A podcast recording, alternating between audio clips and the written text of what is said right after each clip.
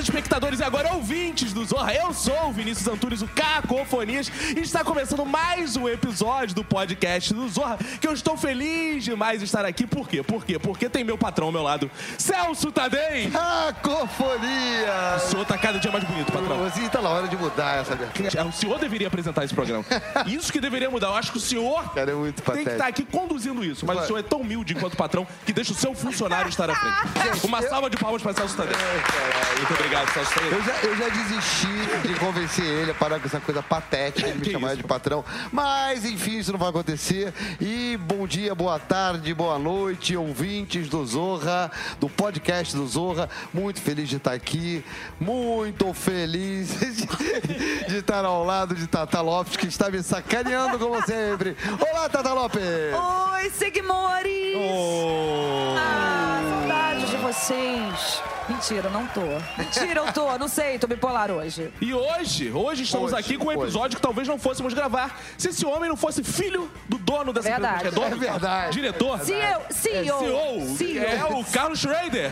Filho de Carlos Schrader. O nosso prazer, verdadeiro ma- patrão, o nosso ma- verdadeiro o patrão. maior talento da Rede Globo é o Jefferson Schrader. Ah, Seja bem-vindo. Meu pai não pediu pra tocar aquelas cornetas. Pega a realeza. Como é ser filho do diretor da Rede Do, Globo? do- dos caras mais sinistros do Brasil. Eu sempre negava que era parente dele, né? Às vezes fazia uns testes, ficava cinco horas esperando pra fazer um teste comercial. Quando chegava, galera, você é filho do Carlos Henrique Schroeder? Eu dizia, pô, se eu fosse, eu nem ia estar aqui. Viajando, eu ia ficar cinco horas sentado esperando pra fazer o teste, né? Aí hoje em dia, quando pergunta, eu faço um silêncio pra pessoa pensar, ah, acho que ele é parente, não quer assumir.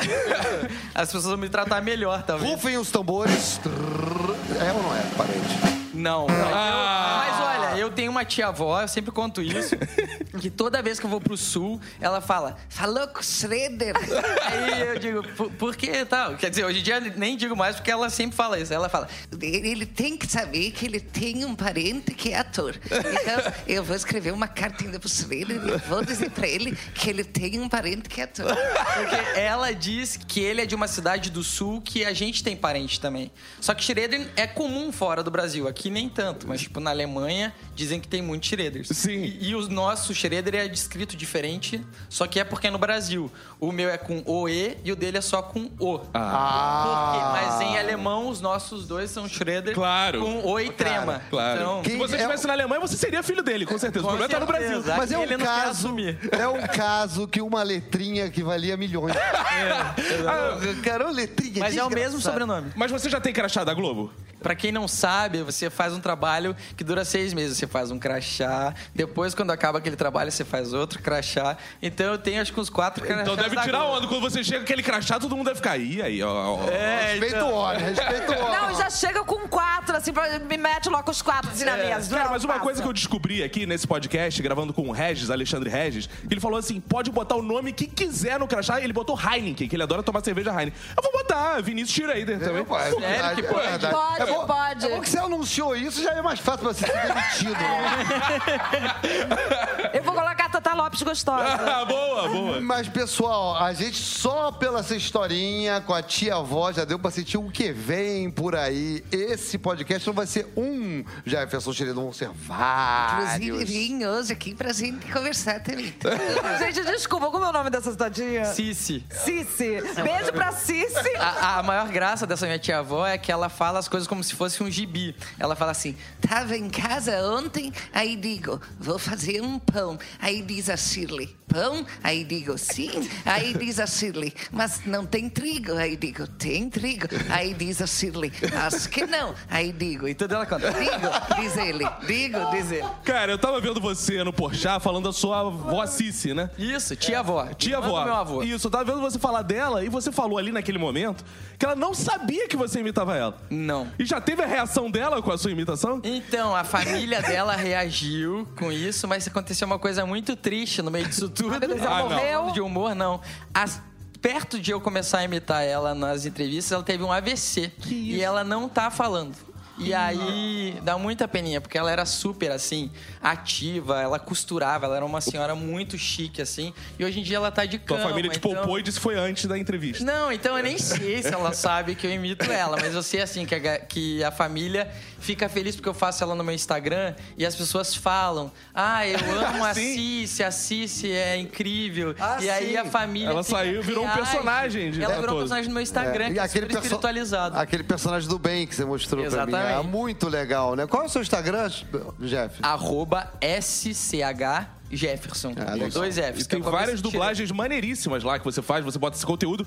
Dubladores já ficaram putos do tipo, olha o cara sacaneando a nossa profissão, nem dublador é. Olha, eu soube que alguns dubladores não gostaram das minhas imitações de dublagem. Sério? Sempre É, tem isso, né? Mas eu não sei quem são esses dubladores. Sim. Tipo, grandes dubladores me mandaram vídeos falando que gostaram da minha imitação e eu postei, mas eu nem sei quem não gostou, e se são muitos ou poucos. Mas o mais louco é que você nunca trabalhou com dublagem, né? Nunca, e eu amo, né, dublagem. Tanto que eu paro, às vezes, pra ver programas pra ouvir as vozes. Porque eu fico tipo, meu, é- é uma coisa, um show à parte do. do Pois é, programa. olha aí os estúdios de dublagem perdendo alguma- uma grande chance. Aliás, já perderam, que agora o cara tá virando cada vez Ah, mais não, mas aí estrela. dá pra, tipo, fazer um Rei Leão, um Exato, negócio desse que vem pra cá, exato. entendeu? Eu Exato. quero muito fazer um desenho dos meus personagens onde eu faço todas as vozes do desenho. Então, esse Você é um desenha? projeto meu. Ah, eu desenho também Então, vida. Essa era uma das nossas perguntas. É. Por quê? Como é que vocês você- sabem que eu desenho? Ah! Não, vocês Ah! Aqui a gente tem. Temos uma equipe de jornalistas. gente, é um humor Equipe de jornalistas, olha aqui, Renata Andrade. Renata Andrade, né? Ela informa. E- A Renata Andrade, não sei se você percebeu, ela teve durante um mês te seguindo nas ruas, acompanhando sua vida. Ah, é você. Pessoa Conta. infiltrada na sua vida pra descobrir que você desenha e que você poderia desenhar e animar seus próprios Sim, desenhos. eu às vezes faço desenhos dos meus personagens no meu Instagram e narro segurando os desenhos na minha mão. Eu desenho, meu pai era cartunista quando eu era criança, e meus pais contam que eu ficava desenhando com ele, meu irmão também. Mas meu irmão virou, virou veterinário e não sabe desenhar. e eu gosto de desenhar, eu- só que eu não sei desenhar digitalmente, Sim. então eu desenho com lápis de cor, demora muito. Então eu escrevi uma historinha infantil, eu comecei a ilustrar e hoje em dia eu vou publicar com desenhos de outras pessoas porque eu não tenho tempo de ficar fazendo, porque eu demoro muito. Agora, um divisor de águas, assim, pra mim, em te, em te conhecer, é o vídeo do camarim do Porchat. Pra Total. você né? e para o eu Brasil. Isso que eu acredito ia que per- pra você também, né? É isso que eu ia perguntar. Pra você também foi ou não? Aquele vídeo, não, você já tinha o seu público ou não? Você notou que de fato mudou Aumentou partir o público. É, o que acontece? A gente vive num país, né? O Brasil, tipo, as coisas de internet acontecem muito rápido, porque todo mundo muito ligado na internet. Então, eu acho que minha carreira é, tipo, hoje em dia, eu sou conhecido fruto de um meme do Brasil, assim, porque é, eu virei um meme por uma ou duas semanas. né? Aham. Só que o louco é que, assim, isso é o making off do Porta dos Fundos, que foi pro YouTube, alguém pegou um pedaço desse vídeo, colocou, tipo, no WhatsApp, então é um viral meio que rolou nas periferias Sim. da internet, assim. Entre as tias também, né? Que elas devem, olha, aquele menino do Zap, né? Isso, e hoje em dia eu tô em algum lugar, às vezes as pessoas não sabem quem eu sou, daí alguém fala, você não viu aquele vídeo com o Porchat? A pessoa fala, ah, é ele, porque eu tô de peruca. Se fosse no, em outubro do ano passado, então você poderia ter sido eleito presidente da República, porque viralizou no WhatsApp. Não é? Quem sabe? Só- sorte que não foi, né? Foi de um dia pro outro, tipo, você um dia acordou e você tava extremamente conhecido e com milhões de seguidores. Foi aos poucos. Na verdade, o Porta postou esse vídeo, daí acho que no dia seguinte eles colocam o making off. E aí, assim, aos poucos, meus amigos diziam: Ah, chegou esse vídeo teu num grupo do WhatsApp que eu tô. Aí daqui a pouco, ah, chegou num grupo aleatório, ninguém te conhece e tal. Eu pensei, nossa, acho que tá viralizando isso. Só que aí o Porchat postou no Instagram dele falando: estão me perguntando quem é, ele é o Jefferson. isso. Aí Xuxa comentou. Quando Xuxa comenta, você, Milhões! você viralizou, né? Mas então você virou sucesso, mas isso não foi uma surpresa pra você, porque uma médium previu que você faria sucesso. Conta essa história e passa o telefone dela pra Gente. Uma médium. Essa história é muito. Queremos o telefone. Eu quero o telefone dela, sério, porque eu sou, eu sou maluca das médiums. Se bem que ela pode falar, Tata Lopes, você nunca Eu, vai né? fazer sucesso. Mas ela já falou, você acha que ninguém nunca falou isso pra mim? Eu não acredito em médiums. Tá, deixa ele eu contar. acho que é. Bom, Essa tudo bem. história é muito louca, porque eu participei uma vez de um stand-up no programa do Faustão. E a primeira vez que eu fui lá, eu fiquei desesperado, mas eu passei pra segunda etapa. Na segunda etapa eu fui bem e eu não passei. E aí eu saí lá do Projac, peguei um ônibus, acho que eu tava até sem trocado, uma mulher me ajudou, me deu um dinheiro, eu peguei um, um ônibus para ir pra minha casa. Quando eu cheguei na minha casa, eu tava com uma vontade de chorar porque eu não tinha passado naquilo. E tinha uma amiga da minha avó, uma conhecida da minha avó, que me abraçou e eu tava com muita raiva. E aí ela falou: É, eu sou médium, você vai fazer muito sucesso. Eu pensei, ai. ah. E aí eu entrei no quarto assim, pensando, meu Deus, era só que me faltava ainda de eu ter que conversar com uma amiga da minha avó. Sabe aquela vontade de sumir assim? O que, que essa velha tá falando agora, nesse momento? Essa vaca só tá falando pra mim que tá com pena de mim. Isso, eu sei que ela tava bem intencionada, mas eu não queria falar com ninguém. E aí, uma vez eu dei uma entrevista pra uma revista, alguma coisa assim, e eu falei por cima. E daí a, a matéria botou no final da matéria. Médium. Ah, médium disse que ele ia fazer sucesso. Ah. E aí, às vezes, me perguntam, e essa médium? Eu penso, meu, tá bom, talvez ela seja maravilhosa, uma médium maravilhosa, mas eu acho que não, entendeu? Acho que é uma coincidência, apesar de que eu acredito em médios, em coisas desse tipo. Cara, e depois, qual é a cidade que você morava nessa? É Canoinhas? Ah, não, isso já era no Rio. eu Ah, já era no avó. Rio. Não, porque aqui no Rio, então, então encaixa. Porque aqui no Rio tem uma velha que fala pra todo mundo: eu sou médico, você vai fazer sucesso. Vamos fazer médico. E um dia ela dá. Ela, Ela, ela já teve aqui nesse podcast algumas vezes. Abraçou a Tatá, abraçou o Celso. falou pra mim, falou, pra você, falou, então, às vezes dá certo. Ou seja, não- não- não- a gente não tá fazendo sucesso, ela é uma médium de Araque. Ah, Mas uh, uma coisa que é incrível nesse seu vídeo que viralizou são as dublagens, de fato, né? Que são aquelas, As vozes. Aquelas Não, vozes. queremos. é, aquela- aquelas vozes tipo, sensuais que você diz que toda voz de dublagem assim, desses programas Sexy, tem né? um quê de sexy, falando barbaridades. Sim. Então, ouvinte que não viu aí o vídeo, dá uma palhinha aí pra gente pra ele ouvir. Por também. favor, prestem atenção. Então, porque do- documentário pode ser a coisa mais trágica do mundo. As mulheres são dubladas de forma sexy. Então, Eu estava em casa naquela tarde, quando de repente eu cortei a mão do meu filho com um serrote. Então é tipo barbaridades, como se estivesse dizendo. Estou tirando meu sutiã, mas na verdade é. Eu vi os órgãos do meu cachorro. Sabe? E, enfim, é sempre assim. Ai, meu pai do céu. E tem o cara. bombeiro Brian, que porque sempre tem, sempre tem uma Kate em algum filme e sempre tem um bombeiro Brian em algum documentário. E o louco desses bombeiros é que eles nunca estão a serviço quando acontece uma tragédia. Então, o meu bombeiro Brian está sempre de folga. Ele fala: Eu estava de folga naquela tarde quando recebi a ligação de uma garota. E aí, pra encaixar na boca do- de quem fala inglês, é, como em inglês eles falam so, I was, né? Dá aquela esticada, a dublagem em português estica. Então, e aí fica assim. Então, eu estava andando de caminhonete. E aí fica assim, muito esticado. Daí o bombeiro Brian é esticado, E a Kate é muito sexy. E ela fala: Oh meu Deus! porque sempre tem um Oh my God. Cara, Caralho, isso é e o maravilhoso. oh, meu Deus virou tipo uma hashtag, um bordão, um meme, para tudo, né? Tipo, tudo você coloca. Eu, eu vejo sempre, eu te, eu te sigo no Instagram, e, e tem a Etela, que eu amo. É a Etela, como é que é o nome da amiga da Etela? Cocola. Cocola, Cocola que é do The Body, que eu amo também. Você se utiliza muito desses filtros de Snapchat, de Instagram também, pra fazer essas vozes. Você primeiro pensa na voz e depois usa o filtro, como é que é? No caso da Etela, eu tinha um personagem que falava tudo no feminino. E aí, um dia eu vi esse filtro, que é tipo uma mosca, parece um alienígena, e eu pensei, meu, eu, eu faço uma personagem que fala tudo no feminino, pode ser um dialeto, uma língua de um alienígena. E aí começou a Estela, que ela fala tudo assim, na, na, na feminina, né? Ai, que vergonha! Ela, ela é meio tímida, a Etela. E aí, eu coloco sobrenomes das pessoas famosas em coisas. Então, tipo, ah, uma coisa é nada a ver. Então ela fala, Ai, gente, essa coisa é nada a ver, sabe? E, e aí eu queria ter uma amiga pra Etela. Daí eu procurei em vários aplicativos e achei a Cocola. A Cocola é inspirada numa mulher que eu conheci no Rio, que era trabalhava na recepção de um teatro que eu fiz meu monólogo, que essa mulher, ela falava assim: Gente, como riram da sua peça ontem, ó. E aí, entre uma palavra e outra, às vezes ela fazia sons do tipo. E ela também é, cuida de um cinema, então ela fala. Esse filme tá indo muita gente, ó. E, E aí eu pensei, meu, é, isso pode ser um alienígena. Então, a ET, ela mora, essas alienígenas, elas moram nos buracos negros. Elas dizem que o ser humano não acha a vida de alienígena porque nunca entrou no buraco negro. Então, enco- encontrar Etela, você tem que entrar no buraco negro perto de Marte e a Cocola é perto de Júpiter. Então, os alienígenas que moram perto de Júpiter falam Gente, tudo bem? Oi, The Body. Muito bom. É uma rebobinada. E ela canta também. Diz uma música aí, por exemplo, a Eté, ela canta. no- A, a Cocola é estilista, mas ela canta às vezes. Então, tipo, fala uma música aí, sei lá. É a cor dessa cidade. A cor dessa cidade de bode.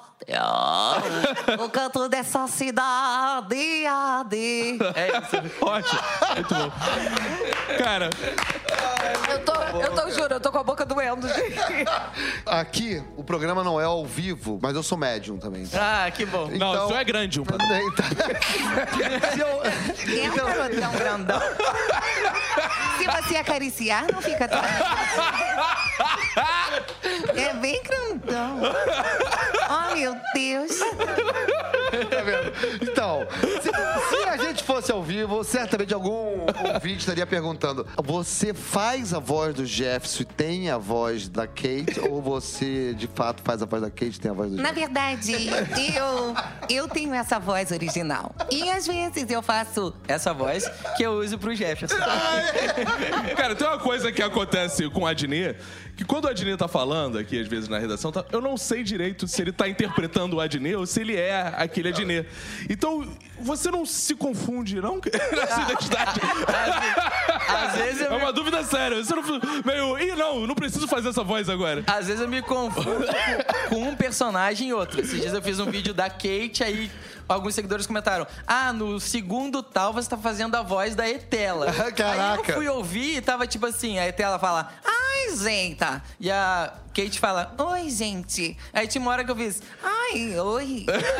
Assim. Eu pensei, nossa, as pessoas pegam tipo o som, Cara, sabe? mas exatamente, os, ouvintes, os, os fãs são super criteriosos. É, E né, às cara? vezes eu tento fazer vídeos sem cortes. Então, tipo, Olá, bombeiro Brian. sim, como você está? Oi, gente, eu tô aqui do lado. Entendeu? E eu vou tentando. E às vezes vem botar. uma voz de Se você fizer o seu podcast, você não precisa de mais ninguém. você grava o O cara bate-papo. já tá, já tá incorporando, recebendo legião, né, cara? Vem cá, e quantos são catalogados até agora? Quantos personagens, Ah, dá Jefferson? uns 15 personagens, mais ou menos. E só e contando, né? Você usa esses todos no Instagram? Uso. Às vezes uns mais, outros menos. Uma curiosidade mais teórica, assim. Eu vi você falando no Porchat sobre como você vai criando a personalidade do- dessas personas através da sua voz. E eu vejo muitos imitadores que fazem justamente o contrário, né? Porque já existe a persona. Sim. Então ele vai vendo como o Faustão estufa o peito, como ele segura o microfone. E a Imita. partir disso, a voz vai saindo também. Você parece que faz o processo inverso disso. Sim, o que eu sinto, isso é é uma coisa meio de, de atuação mesmo. Eu acho que a voz, ela resgata num- numa memória que o corpo tem tipos de pessoas. Então, quando eu faço. A Meire, por exemplo, que tem essa voz. Eu acho que a minha genética lê essa voz e me leva para uma energia de uma mulher que tem essa voz. Sabe como? Eu acho que o corpo tem uma leitura. Então, igual a gente O corpo aprende vai se sobre. moldando. É quase, né? eu acho que é quase uma memória Isso. é, muscular mesmo, do que às vezes do que você vê, da pessoa com que você conviveu todo do teu lado, você acabou de fazer a Meire, você, o seu corpo, naturalmente, ele ficou um pouco mais curvado.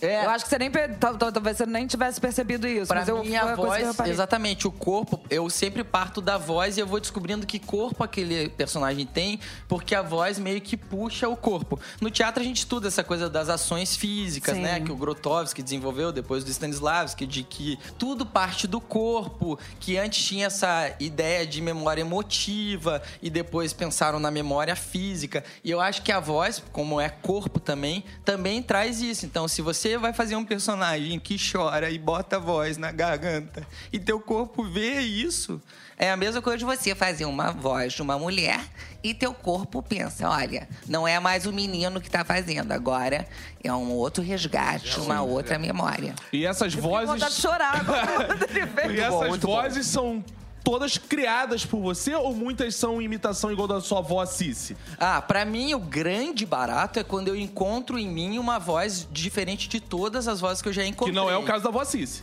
A Cici eu me inspirei nela Isso. e parti Mas dela, né? Tem as suas peculiaridades. E aí o que acontece? Às vezes eu conheço alguém que eu penso, uau, tipo essa mulher do cinema, Que ela falava um pouco assim, uma coisa quase uma coisa na boca.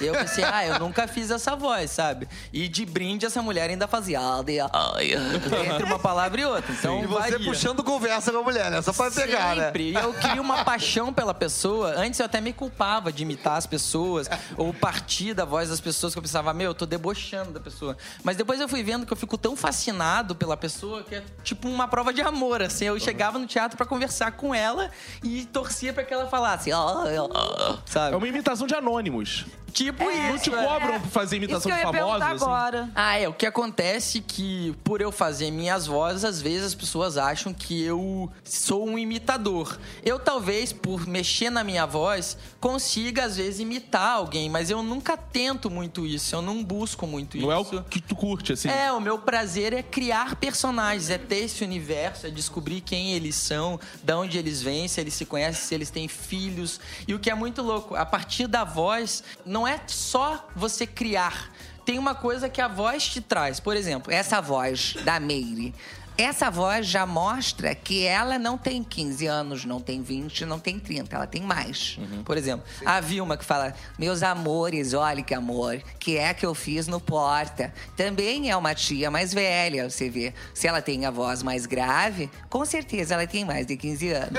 Então, pelo ritmo, tem uma coisa também que é louca. Eu sinto algumas pessoas me mandam vídeos, áudios. Ah, olha esse, essa voz que eu faço. O que eu sinto que algumas pessoas que fazem vozes esquecem de fazer é cuidar do ritmo de cada voz. Porque, por exemplo, eu tô falando aqui no ritmo, esse ritmo é meu. Claro, estou dando uma entrevista, tem esse ritmo, tem essa energia, tem esse pique, ok. Mas é o meu ritmo, Jeff, de falar. Quando eu faço a Kate, Eu já faço mais esticado. Ela tem mais pausas, ela estica as vogais. E eu sinto, às vezes, algumas pessoas que querem fazer vozes, mudam a voz, mas ficam com medo do ritmo, né? Entende? Tipo, Ou faz alguém aqui falando assim, entendeu? Você tem que mudar o teu ritmo ou deixar aquela voz te tomar um pouco também. Que aula, senhoras e senhores. Muito bom, muito eu ia te perguntar sobre prosódia, sobre sotaques. Sim. Aí você também brinca com isso? Porque assim, o Brasil oferece uma variedade enorme de ritmos, de acentos, de chiados ou não chiados, né? Sim, sim. É, eu brinco muito com os sotaques do Sul, Do Rio Sul, Grande do sim. Sul, Paraná e Santa Catarina, que é da onde eu sou. Isso também te dá uma, uma propriedade um pouco, porque, ah, eu vim de lá, então, sabe? Às vezes eu faço a Vilma e eu falo, é, olá, menino, sei lá, e o povo bota, não, mas ela fala guri. Aí eu penso, não, mas a minha gaúcha fala meninos ou garotos, sabe? Uhum. Porque também pra não ser um clichê de um gaúcho, Sim, sabe? sim, sim. Pra eu- isso não ficar mais forte do que a, a voz, por exemplo. porque a gente é muito acostumado com a estilização de alguns estados. Então, toda gaúcha fala gurizada, Tri, fala legal. piá, fala tri. E não é toda gaúcha que fala tri, gurizada, sabe? Eu gosto de, às vezes, quebrar. Assim como nas minhas dublagens, eu faço o Bombeiro Brian, e eu nunca falo macacos me mordam, porque pra mim isso é uma imitação já muito conhecida de dublagem. Se Sim, você ligar claro. a TV agora, acho difícil que você vai ver um programa dublado que alguém vai dizer macacos me mordam. Os tiras estão atrás. É, tem isso, né? Tem essas coisas. Tem essa coisa de é, minha traseira e tal. Mas eu tento ir mais pela melodia, assim. Mas, cara, por favor, para nós cariocas e pessoal de São Paulo, quem não é, que tá ouvindo agora, que não é de do, do Paraná, do Rio Grande ou de Santa Catarina, talvez não perceba exatamente. Eu queria que você fizesse o sotaque de cada uma das desses Dos desses- personagens, a gaúcha, Ela tem uma coisa mais cantada que é do gaúcho, que demora mais e vai falando. A Cis que fala, escute, olhe, tudo bom? Isso já é um pouco mais Santa Catarina, porque tem a colonização alemã, Cara, então é elas muito. puxam num, um grave às vezes e fala tudo, tudo bom, sabe? Tem uma coisa assim. Bem, cara, e você vê a Alemanha aí, né? E É. tem, tem o Jair, que é um personagem que eu faço, que é um pouco o pessoal do interior, lá de Canoinhas, que eles falam, ô piabão, escuta seu merda. Tem uma sabe? E também pega um pouco o Paraná, o Jair. Então tem umas diferenças que você, se você pega, você é diferente do gaúcho. Isso aqui. Então É tem claro. uns ritmos. E aí tem a Roberta, que é uma personagem carioca. E aí vai, tem a Marcela, que é uma personagem minha paulista, que ela é muito levanta bandeira contra a política. E aí vai. Muito legal, muito legal. Você já, já falou que você não se considera um, um humorista, né? Onde que o humor entrou na tua vida, assim? Você, você trabalhou muito com drama também, no teatro, enfim. Sim, é, na verdade, é, eu falei isso algumas vezes de não me considerar muito humorista, porque assim, na verdade, desde pequeno eu sempre fui, ah, fazia piada, fazia piada, assim, tinha, fazia gracinha na sala, na escola, nananã. Uma- um- tinha um bom humor, uma pessoa engraçada na vida. Mas, como o meu foco sempre foi os personagens e a realidade desses personagens, eu fui me encontrando como ator num lugar diferente de ter esse domínio de armar uma piada, de fazer um personagem engraçado. Claro que eu penso que os, nos personagens serem engraçados, mas eu falei isso algumas vezes de não me considerar um humorista porque eu às vezes não me sinto tão à vontade ou com, com vontade de estar nesse lugar de tipo sketches de humor. Dessa de obrigação de ser engraçado sempre é, também. De fazer stand-up, de. E eu sei o quanto isso é precioso e o quanto é difícil, mas a minha onda é uma coisa mais de criar uma realidade absurda. Isso é o tipo de humor que eu gosto. Então, tem a Rosana, minha personagem, que fuma e que tudo ela quer cigarro. Pra mim, a graça é essa. Tanto é que a, a Cici, no seu Instagram, a gente tava vendo juntos Aham. até,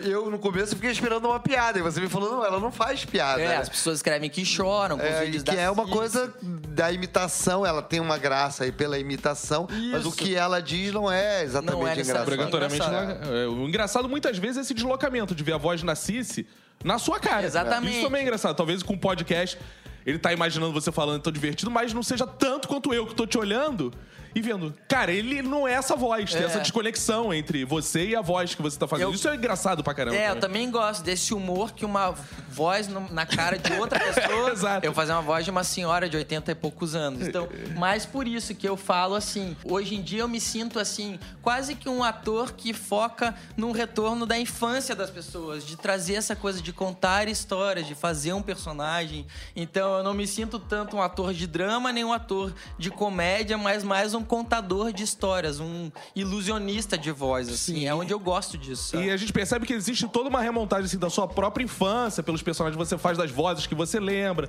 das coisas que você conviveu. E tem uma certa, digamos assim, uma- um carinho especial pelas personagens femininas, é impressão minha? Sim, eu faço muitas vozes de mulher se comparado ao- aos homens. Se for pegar 15 personagens, eu tenho quatro personagens masculinos. Porque pra mim, a minha onda, eu, quando eu era pequeno, eu passava trote pras pessoas. então, assim, eu fui desde cedo tendo um prazer em enganar as pessoas pela voz. Então, eu passava trote, eu tinha, sei lá, 13 anos e as pessoas me respeitavam no trote como se eu fosse uma mulher de 50 anos. Então, pra mim, fazer personagens femininos é uma coisa mais distante ainda de mim, sabe Sim. como? E é curioso porque cai novamente disso, de o seu rosto tá mais distante ainda da voz Da que você voz, tá exatamente. Cara, e você, como um contador de histórias, você escreve também. Você já escreveu algumas peças ou foi só a produtora e a gaivota? Eu sempre gostei muito de artes, assim. Então, eu desenhava, escrevia, gostava. Tipo, quando tinha aquelas redações pra treinar pro vestibular, que dizia... Escreva uma redação com a frase tal, sabe? Lembra Ah. de você criar?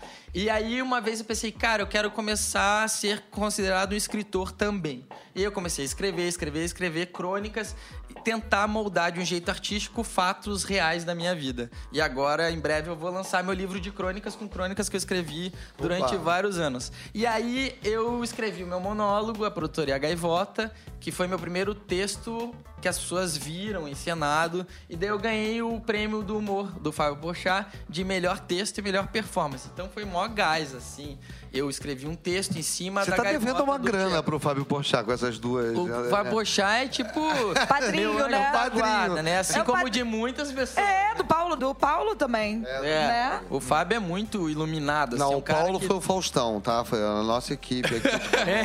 por Eu sempre fico pensando que as pessoas deviam saber, tipo, que ser humano Fábio Porchat é, assim, de tão especial que ele é. Porque as pessoas riem com ele, veem ele fazendo as coisas, mas, tipo, tudo que ele faz além das câmeras, tipo, eu acho ele muito iluminado, assim. Ele sempre me deu maior atenção. Eu nem conhecia muito ele. Há anos atrás, eu trabalhava de assistente de direção da Celina Sodré e ele tem a escola de teatro com ela, o Instituto do Ator, né, aqui no Rio. Eu falei com ela, ah, queria mostrar meus personagens pro Fábio Porchat e tal. E aí ele topou, a gente sentou junto no dia, eu peguei um papel onde eu tinha anotado, eu fui falando, ó, eu faço esse personagem, faço esse, faço esse, faço esse. E aí depois disso ele me indicou pra trabalhos e tal. E já que a gente tá falando do Porchat, e você falou agora há pouco que talvez o seu mundo seja muito esse do sketch e tal, mas você acabou indo fazer um sketch no Porta dos Fundos. Ah, sim, sim. E como é que foi essa experiência? Pra mim é um desafio sempre que chega um texto novo, porque minha vontade é ter uma voz pra cada coisa que eu vou fazer. E aí, às vezes, não tem tempo, você tem três dias pra fazer uma sketch, então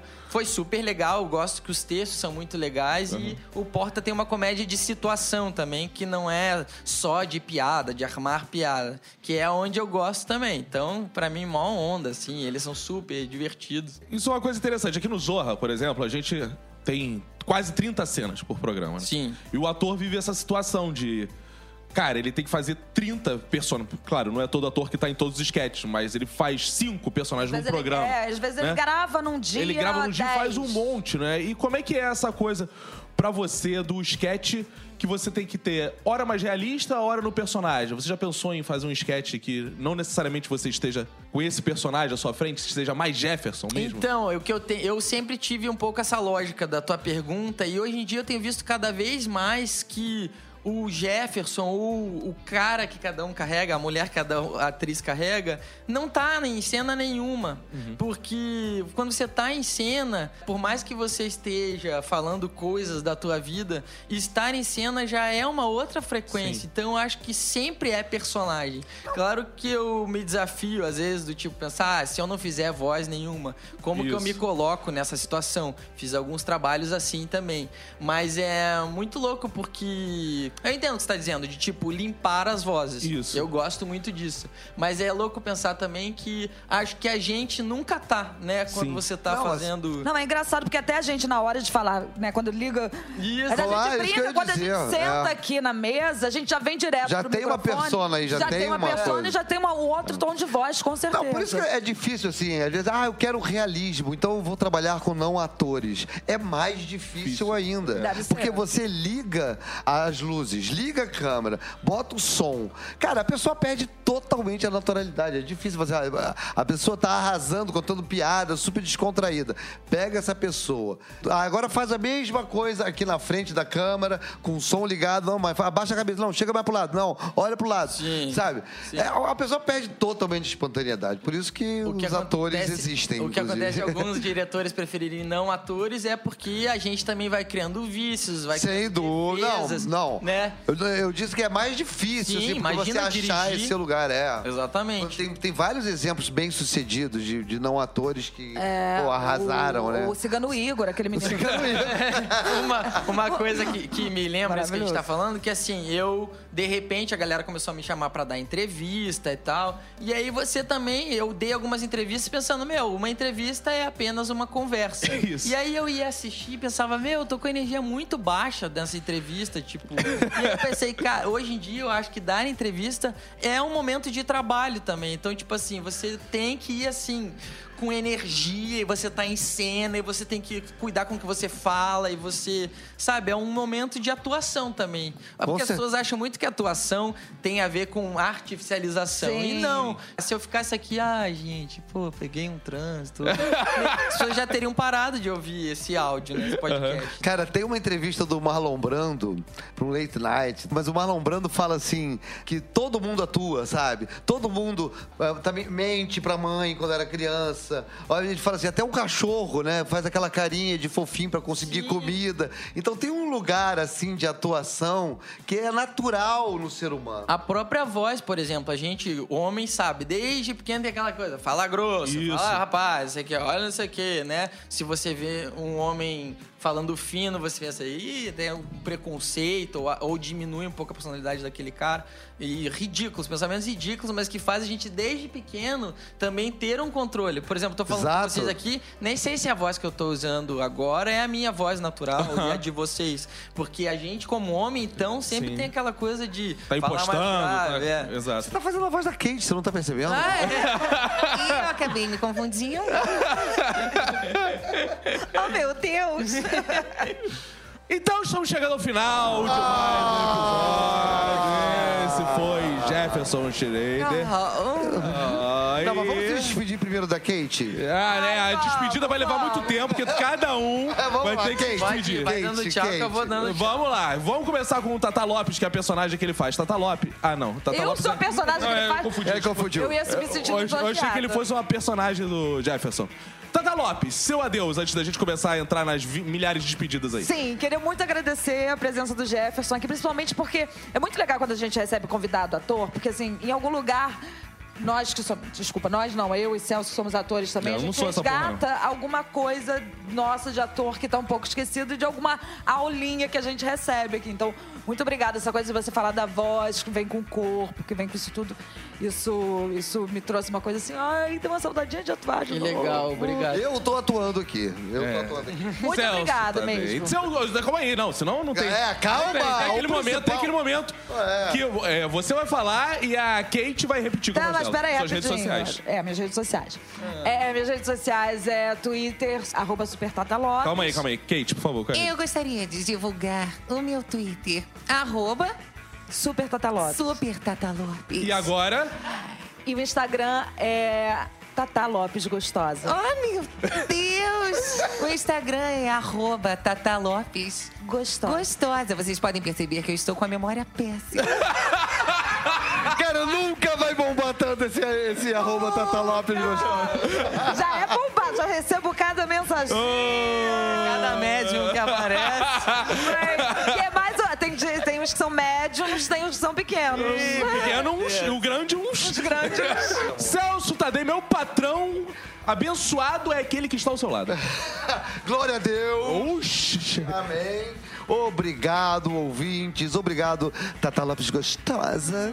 Obrigado, Cacofonias. E muito obrigado também. Eu falei obrigado, obrigado e muito obrigado. por convidar. Não, claro, tá feio é convidado. isso. Convidado. Obrigado, Jefferson. Você é demais. Você é uma generosidade, um talento, um rapaz incrível. Muito sucesso pra você. Obrigado.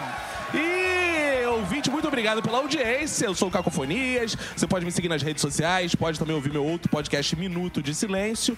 E beijos, tchau. Mas antes, enquanto a música vai subir aí, você vai ouvir as despedidas primeiro do Jefferson. O Jefferson, a despedida, diz que adorou participar aqui. O Jefferson normal agora, sem santo. O Jefferson normal é. O anormal tá amarrado. É, galera, muito legal estar aqui. Muito obrigado pelo convite. Obrigado por você que tá ouvindo até agora aí o nosso podcast. E a Kate? Eu gostaria de agradecer e dizer que eu tenho que correr para o aeroporto, porque minha passagem para o Kansas está em cima da hora. E o nosso bombeiro Brian? Eu preciso voltar a trabalhar. Eu estou de folga, mas o corpo de bombeiros está me chamando. E a Roberta? Gente, queria aproveitar que eu tô aqui no podcast e divulgar meu projeto Whey Proton, pra gente levar o Whey Protein para os mendigos. E a tela? Azeita, meu Deus. Ai, que vergonha. Eu quero chamar a maravilha vocês, pra vocês a ira pra minha planeta, pra gente dançar aparelhos e a gente a ira na minhas reivas. Ai, Yeah, Meire!